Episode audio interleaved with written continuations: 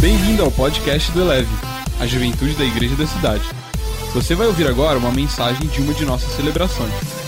Ouça de coração aberto e deixe essa palavra elevar a sua vida.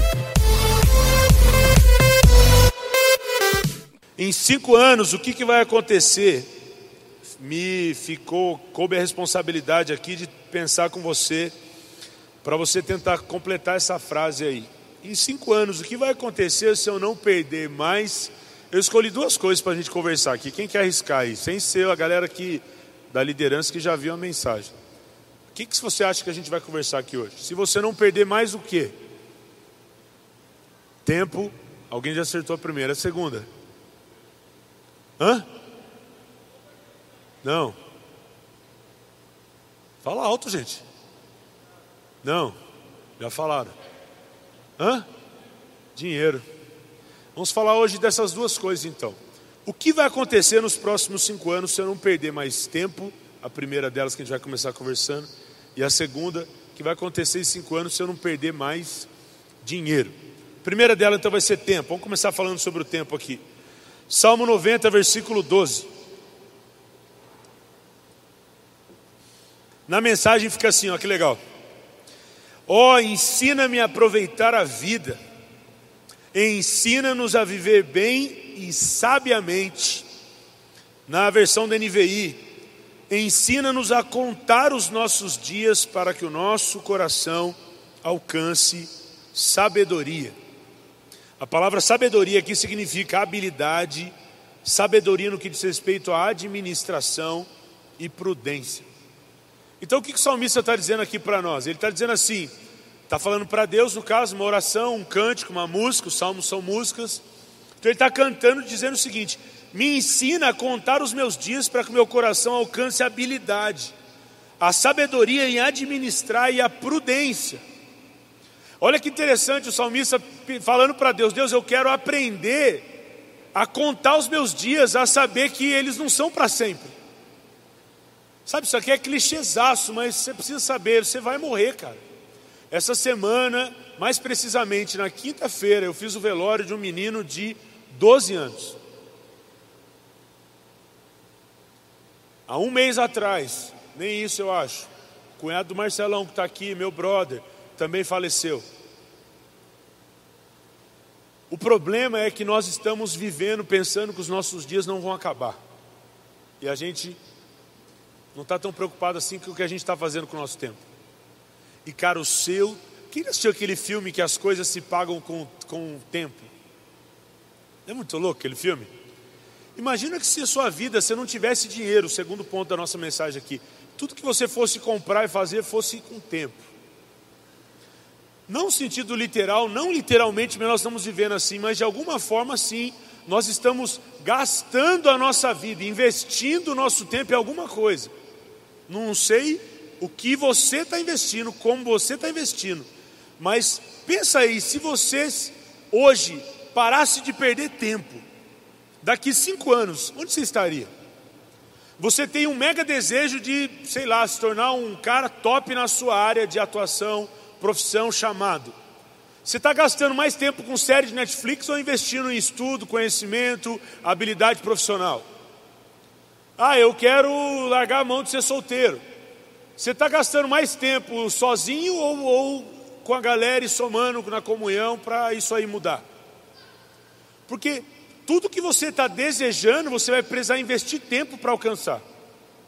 Tudo que você tem como alvo na sua vida, você vai precisar dedicar tempo para alcançar. Faz sentido? Se eu não estou investindo tempo, é que aquilo não é importante. Se eu não estou gastando minha vida naquilo, é que não é relevante. Mas ao mesmo tempo, eu estou dizendo para mim mesmo: não, é relevante sim. É a falta de foco, é o que o salmista está dizendo, é a falta de sabedoria, prudência, habilidade, essa administração do tempo. Todo mundo aqui tem o mesmo relógio que funciona do mesmo jeito.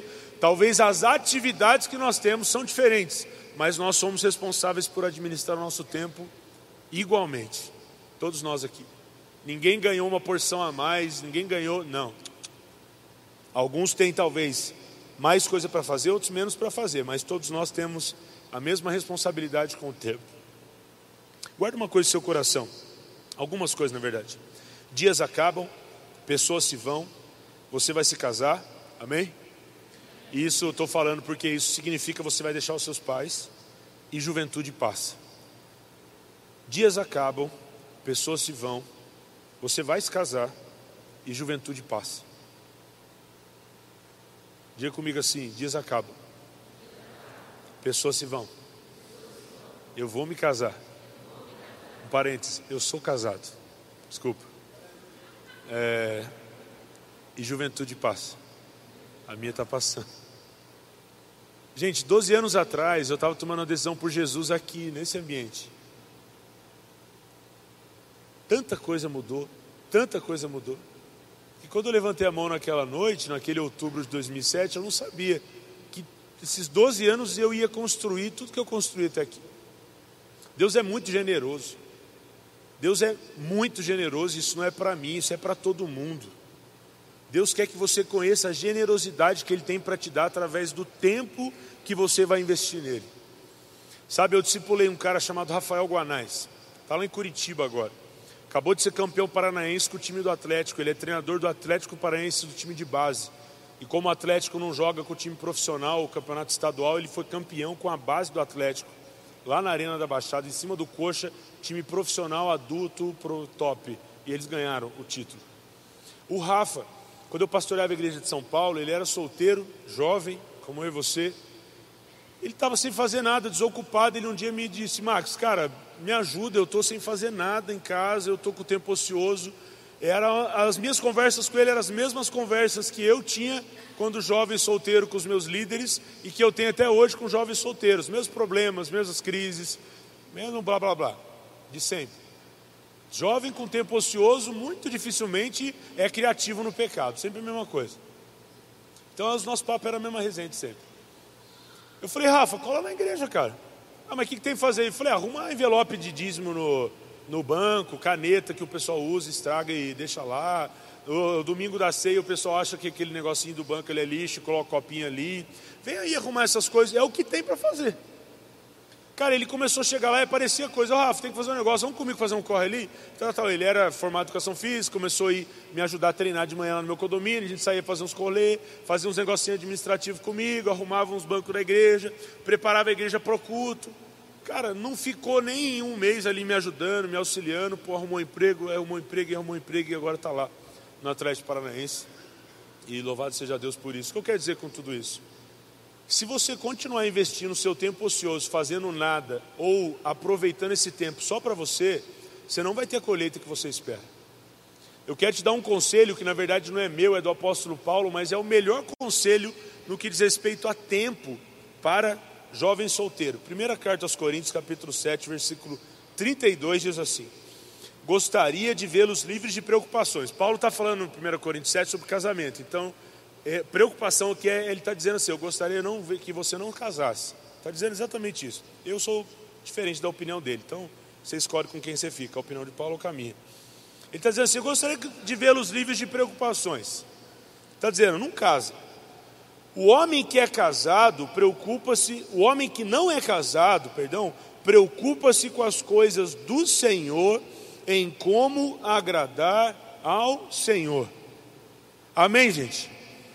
Quem não é casado tem que se preocupar com as coisas de Deus. Porque a continuação do texto ele vai dizer que o homem casado ele é dividido, ele não tem essa opção. Deus criou a família, Deus que projetou o matrimônio, então Deus também não vai dar o casamento ao homem e dizer agora acabou, essa mulher aí não. Não, Deus sabe que nós temos que cuidar dela e instrui um homem que é Paulo, top, para dizer isso. o homem é casado, ele é dividido.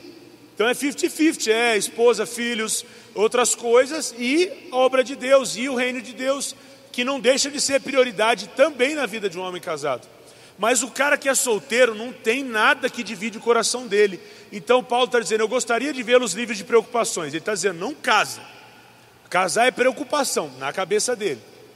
Ele está dizendo: se você não é casado, você tem que se preocupar. A sua preocupação, então, passa a ser as coisas do Senhor. Eu te pergunto: você tem ministério? Você está investindo o seu tempo? Quando a escala da atmosfera que é da sua cela, você chega aí, quatro e meia, sei lá que hora que vocês combinam aqui. O que, que você está fazendo durante a semana quando alguém te chama para fazer alguma coisa? O seu tempo livre está sendo investido em quê? Quantos livros você leu esse ano? Está lendo a Bíblia? Devocional está direitinho? Está conseguindo cumprir com as tarefas da faculdade? Chega no horário do trabalho, está dormindo mais do que imaginou, ou está dormindo muito mais tarde do que planejou e já acorda cansado? Cara, você precisa gerir melhor seu tempo para que daqui cinco anos alguma coisa diferente do que está acontecendo hoje seja a realidade da sua vida. E eu vou dizer para você: não existe terreno melhor para você plantar suas sementes do que o reino de Deus. Me mostre um terreno melhor que o reino de Deus para você plantar suas sementes. E eu vou começar a plantar lá, porque não existe. Semear tempo na igreja, gente, semear tempo no reino, semear tempo ajudando as pessoas. A Bíblia diz que Deus não deixa nem um copo d'água de lado Diga assim: Deus não fica devendo nada para ninguém. Investe seu tempo aqui e você vai ver a colheita que Deus vai dar para sua vida. Tem muita coisa, querido, que é fruto do seu tempo investido aqui. Se você não perder mais tempo daqui cinco anos, cara, a gente vai aplaudir e celebrar o que Deus vai fazer na sua vida. A gente vai se alegrar muito por quem você vai se tornar. Diferente, cara, de. Gente, eu tenho tanta, tanta gratidão a Deus meu coração sobre algumas coisas que eu vivo, que eu falo, cara, eu cheguei na igreja, contar alguns offline para você aqui. Quando eu cheguei na igreja, tem que tomar cuidado do meu tempo isso aqui. Quando eu cheguei na igreja, é, falei terceira vez já, né? A última agora para completar a frase. Quando eu cheguei na igreja, o pastor Fabiano tinha grupos de mentoria, sábado à tarde. Então era tipo uma hora, duas e meia, três, era tipo um seguidinho do outro assim. E era um grupo lá que ele ah, pegou os caras casados, isso, aquilo, isso, aquilo e tal, separou. Meu sonho era poder sentar num grupo daqui. Então eu estava à tarde, porque minha célula era sábado à tarde, via a galera entrando na salinha e chupava dedo. Pô, andar com o cara, você receber investimento, você estar tá na mesa, poder comer aquilo ali que está compartilhando. Pô, que top, que show, que vontade, né? Cara, passaram-se os anos, foi, a vida correu. Sempre, gente, desde 2007, eu nunca mais dei prioridade para a minha vida em outra coisa senão a igreja. Antes de me casar, namorando, solteiro, casado, depois meus filhos nasceram, tudo. Minha agenda, a prioridade de 2007 para cá sempre foi igreja, reino de Deus. E aí, é, os anos se passaram, eu continuei investindo nessas coisas. E eu sempre com aquele negócio na minha mente. Para encurtar a história, deve ter. Tem. 2011 eu fui ordenado. 2013, 14 mais ou menos, que foi é, assim oficializado, né? Eu como discípulo dele. Tem cinco anos que eu semanalmente via WhatsApp, a forma que eu quiser. Eu sento junto com o pastor Fabiano e tenho a oportunidade hoje de receber da vida dele uma transferência, uma, uma, uma amizade até que vai além de ser um pastor liderado por ele, uma amizade, uma coisa de conexão de coração, que eu não tenho dúvida que foi uma recompensa que Deus me deu, um presente que Deus me deu, por eu estar investindo numa coisa que Ele queria que eu investisse. Você está entendendo? Eu poderia falar um monte de outras coisas aqui, mas estou falando de uma que, em particular, foi uma coisa que estava totalmente ligada ao que eu imaginei para mim. Eu quero que investir meu tempo em crescer do lado de gente que eu sei que está investindo tempo no reino de Deus. Eu quero passar parte do meu tempo andando do lado de gente que eu sei que vai me levar para um outro nível e vai me tirar do meu conforto.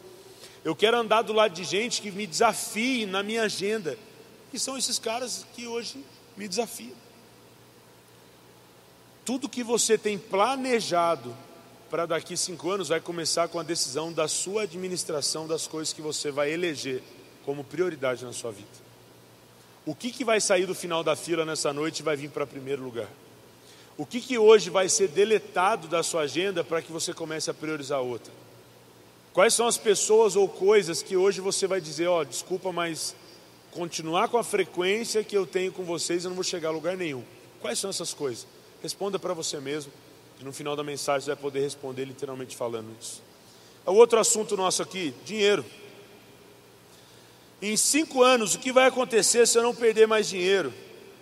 Eu nem vou perguntar quem está perdendo dinheiro aqui, mas você sabe que você está perdendo dinheiro. Você trabalha, trabalha, trabalha, trabalha, trabalha e nada. Olha o que diz aqui em Ageu capítulo 1, versículo 6. Vocês têm plantado muito e colhido pouco. Vocês comem, mas não se fartam, bebem, mas não se satisfazem, vestem-se, mas não se aquecem. Aquele que recebe salário, recebe-o para colocá-lo numa bolsa furada. Alguém tem a sensação que seu dinheiro está indo para algum lugar que você nem imagina, sim ou não? Se você está investindo bem seu dinheiro, me mostra onde que ele está. Sabe, eu lembro que eu e a Carla, a gente, na loucura, em consequência de uma promoção lá, que a gente viu lá em 2011.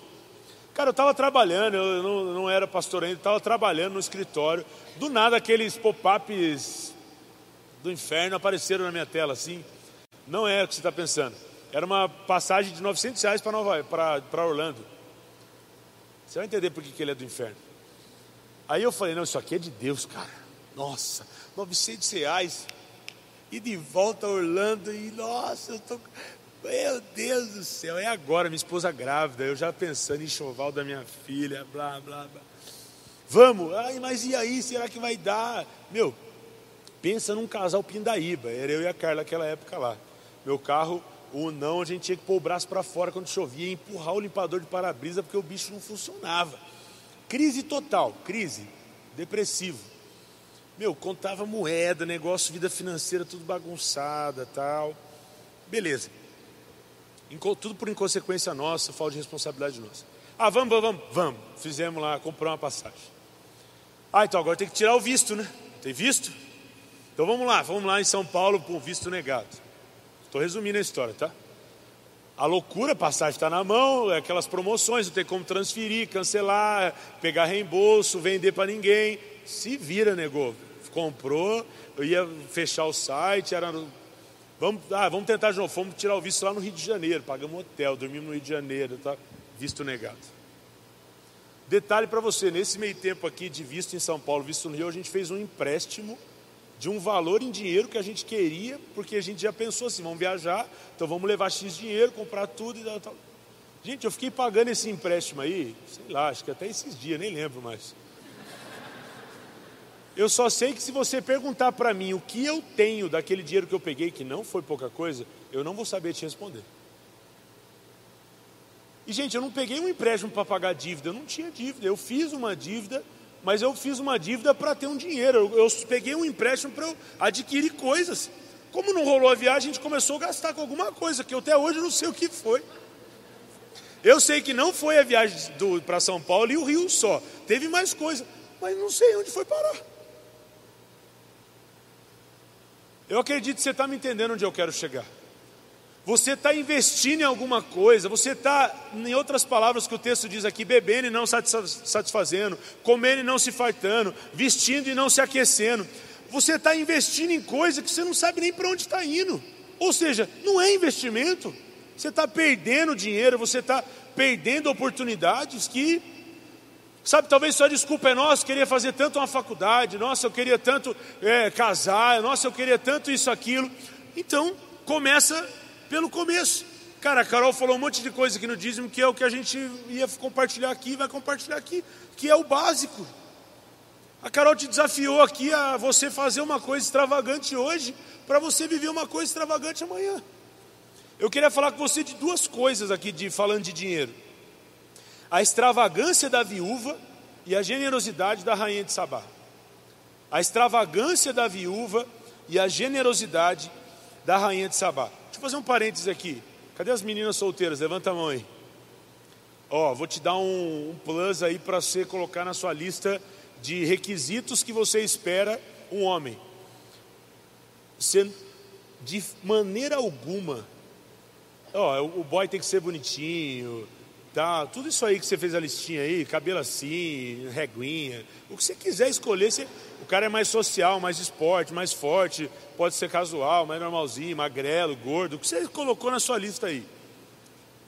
Não esquece de colocar uma coisa, Deus, eu não quero um cara que é, tenha contatos diários com o número 011. Ou seja, os caras com nome no SPC. Você tem que colocar aí na sua lista, Deus, eu não quero um cara que tenha nome sujo. Porque se ele não se preocupou em sujar o nome dele, ele não vai se preocupar em sujar o seu nome quando vocês forem casados, ou dele de novo. E se ele está com um problema financeiro agora, ele vai levar isso. Você precisa dizer, você pode orar, você faz o que você quiser. Na verdade, você pode fazer o que você quiser. Eu só estou te dando uma dica, um conselho. Deus, eu quero um cara que me sustente, não me dê trabalho. Eu quero um marido, não quero um filho. Amém? Eu não quero um boleto, eu quero um, uma carteira cheia de dinheiro. Aleluia. Você tem que pegar a carteira do, do boy e o negócio está bombando, não cheio de boleto, cobrança. Cara coçando a cabeça, 28 anos, careca. Não é porque é genética. É tanta dívida que tem, BO e por aí vai. Então, qual é a história aqui? Eu nem vou, vou ler os dois textos, que eles são grandes, vou só contar a história. Jesus está parado, sentado, olhando o pessoal dando oferta, a galera colocando lá ouro e ouro e ouro e ouro. Chega uma viuvinha e coloca duas moedinhas. Jesus para aquela cena, chama os discípulos e Gente, vocês estão vendo, não era para Jesus que eles estavam entregando, Jesus está sentado, olhando as pessoas levarem o dinheiro para o templo. Ele olha e diz: Vocês estão vendo aquela oferta que foi entregue ali? Aquela viúva ali entregou mais. Jesus, mas olha a pilha de ouro daqueles caras ali. Ela deu extravagantemente. Querido, você quer romper financeiramente, você precisa dar extravagantemente. É o que a Carol disse para você aqui. Dá uma coisa exponencial, para viver uma coisa exponencial. Não dá para você ter no seu histórico as, melhores, as maiores faturas ser coisa para você. Quantos concordam comigo que Deus merece a maior fatia da nossa vida? Levante sua mão. Só você concorda mesmo. Se Deus merece a maior fatia da nossa vida, como que o carnê da calça tal, da, o pacote do não sei o que do celular tal, o, o não sei o que que a gente está adquirindo é maior do que aquilo que a gente está entregando para ele, querido? Faz Deus receber a sua maior fatia. Amém? A extravagância então da viúva e a generosidade da rainha de Sabá.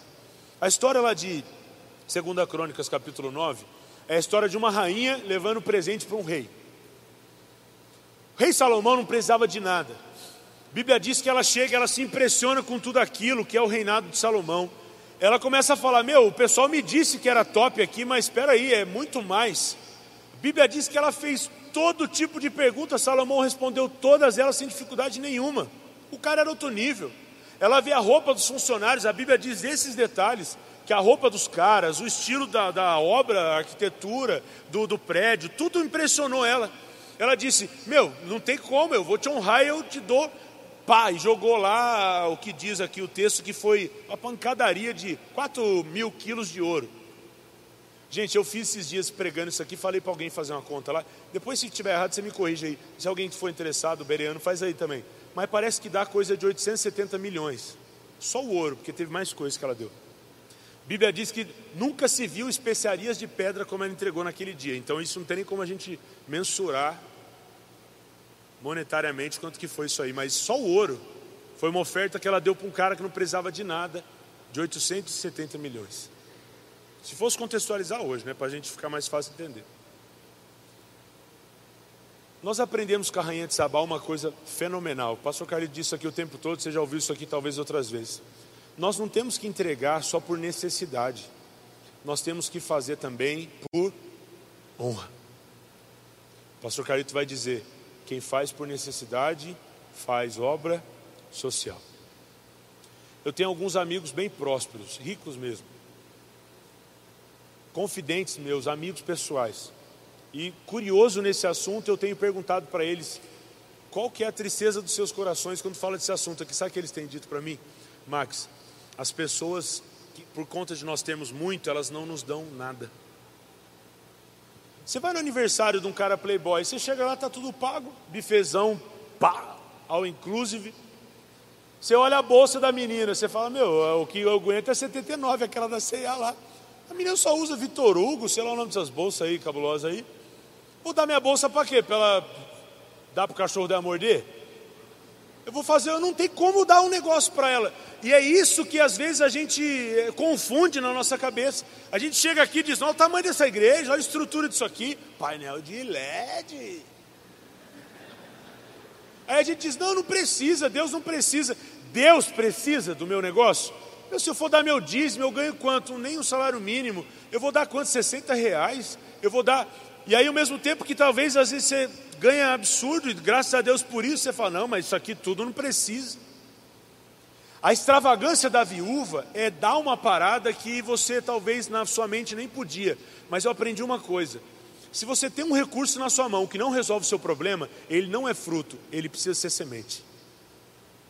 Vou repetir: se você tem um recurso na sua mão que não resolve o seu problema, ele não é para você comer, ele é para você semear.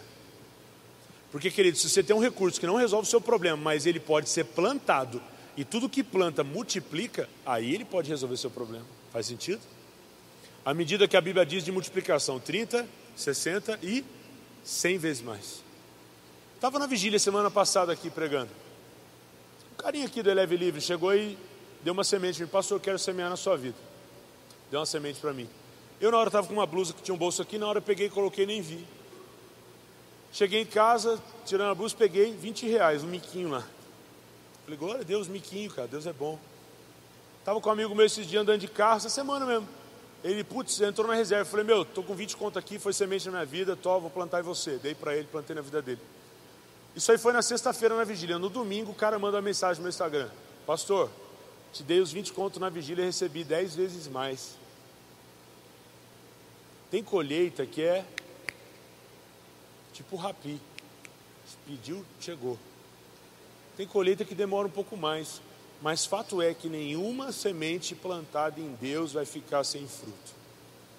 Tem um recurso, não resolve o seu problema? Planta.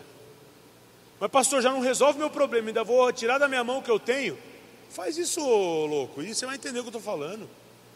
Só não fica com esse questionamentozinho, só não fica perdendo mais oportunidade ainda, mais dinheiro ainda, de viver essas loucuras com Deus. É.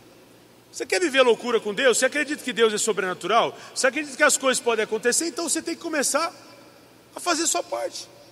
E a rainha de Sabá já é uma coisa fenomenal. Você tem que fazer mesmo que a pessoa não precise. Você tem que fazer mesmo que na sua mente não haja necessidade, porque nós não estamos aqui para só fazer obra social, nós não estamos aqui só para dar quando precisa, nós estamos aqui para fazer por honra. Sabe, eu aprendi a dar presente para gente rica, para gente próspera. Eu dou presente profético, presentes que falam e não simplesmente tem um valor monetário. Presente que fala é muito mais importante com a camiseta que daqui a pouco ou daqui a pouco fica é, pequena, estraga, ou por conta do nível social da pessoa ela nem vai usar eu aprendi da presente que fala. E isso traz mais sentido ainda para essas pessoas do que você dar uma coisa talvez que na sua mente. Dessa forma mesmo. Ah, não. Como que eu vou dar? A pessoa não precisa de nada. Salomão não precisava também de nada, mas ainda assim a rainha foi e entregou para ele. Que você seja ativado nessa noite nessas duas medidas, a medida da extravagância e a medida da honra. A começar a honrar as pessoas que estão à sua frente as pessoas que caminharam mais que você, presenteias. Presenteias. Sai dessa tara que agora saiu o XS4000 e você tem que trocar de celular de novo. Sai dessa que você precisa, não, mas nossa, é a da moda. Sai dessa loucura, cara. A maturidade vai chegar, e eu não estou te chamando de imaturo, eu estou dizendo que você vai amadurecer mais do que você está achando que que é esse teto que você chegou hoje. A maturidade vai chegar e você vai perceber que não valeu de nada gastar o seu dinheiro com aquilo que você está gastando. Eu me converti em outubro de 2007. Eu nunca, nunca, nunca deixei de dar o meu dízimo ao Senhor. Eu me converti e já dei, gente. Eu comecei a andar com um cara que disse: Meu, é isso aí, o negócio é assim. Eu falei: Então tá bom, então Gente, eu, a Carla, ela, a Carla me destrói nesse assunto. A Carla nunca deu dízimo. Deixar um silêncio para você pensar qual vai ser a continuidade da minha frase. Porque a Carla nunca deu 10%, ela sempre dá mais. A Carla tem um negócio com Deus que ela dá um dízimo profético, ela dizima o valor que ela deseja receber um dia. Ou seja, sempre é de 20% para mais. Porque ela tem falado com Deus a parada dela lá. Eu quero sempre estar tá dobrando. Ela saiu de um emprego que ela estava há pouco tempo atrás, foi para um agora. Eu brinco com ela, né, que a Bárbara tá ali. Elas dividiam marmita antes, quando elas trabalhavam juntas lá. E a Carla todo dia agora almoça no Cali 54. Se você conhece o Cali 54, você sabe o que eu estou falando. Eu falo, você está sem almoço, hein? Só almoça no. Aquele restaurante de esquina ali no Colina, sabe? De frente pro DNA Natural? Sei lá se é DNA Natural também. É um restaurante de carnes argentinas lá, um top. Eu falo mesmo, isso aí é tudo que coisa que você plantou. Gente, se eu perguntar aqui para você, eu tenho certeza que você quer comer as coisas boas dessa terra. Ainda mais você que é jovem, está cheio de funiquito, como minha mãe diz, aí dentro de você para essas coisas. Esse celular seu com a tela trincada aí. Fui profeta agora, né, para você, né? Essas coisas que não anda, não flui, meia furada. Vai casar, vai ter que renovar tudo isso aí. Só que, gente, em nome de Jesus, eu quero mesmo liberar isso na sua vida nós teremos uma juventude próspera em nome de Jesus. Sabe, você vai poder sair para comer quando acabar o culto e não ficar com aquele miguezinho, não, estou de boa. O tô de boa é o titular de quem não tem dinheiro. Ou vamos sair, eu estou suave, estou cansado, estou precisando dar uma descansada. Você vai para casa e vai meter um pãozão na chapa lá e vai falar para sua mãe, mãe, o que, que tem na geladeira? aquele segredo atrás da, da, da manteiga, que você está orando para sobrar alguma coisa para o seu irmão pequeno não comeu, ou mais velho. Para que você é a titular de quem não tem dinheiro, não, não, estou de boa. Aí, de novo, alguém vai ter que fazer mais uma para você. Você vai ser o faz uma para todo mundo aqui, em nome de Jesus, porque você vai ter muito recurso. Você vai ser extravagante como a viúva, mas você também vai ser generoso como a rainha de Sabá. Amém, gente? Elevou sua vida? Compartilhe. Se você quer tomar uma decisão por Jesus, ser batizado, servir no Eleve ou saber algo mais, acesse elevesuavida.com ou envie um e-mail para juventude@elevesuavida.com. Que Deus te abençoe.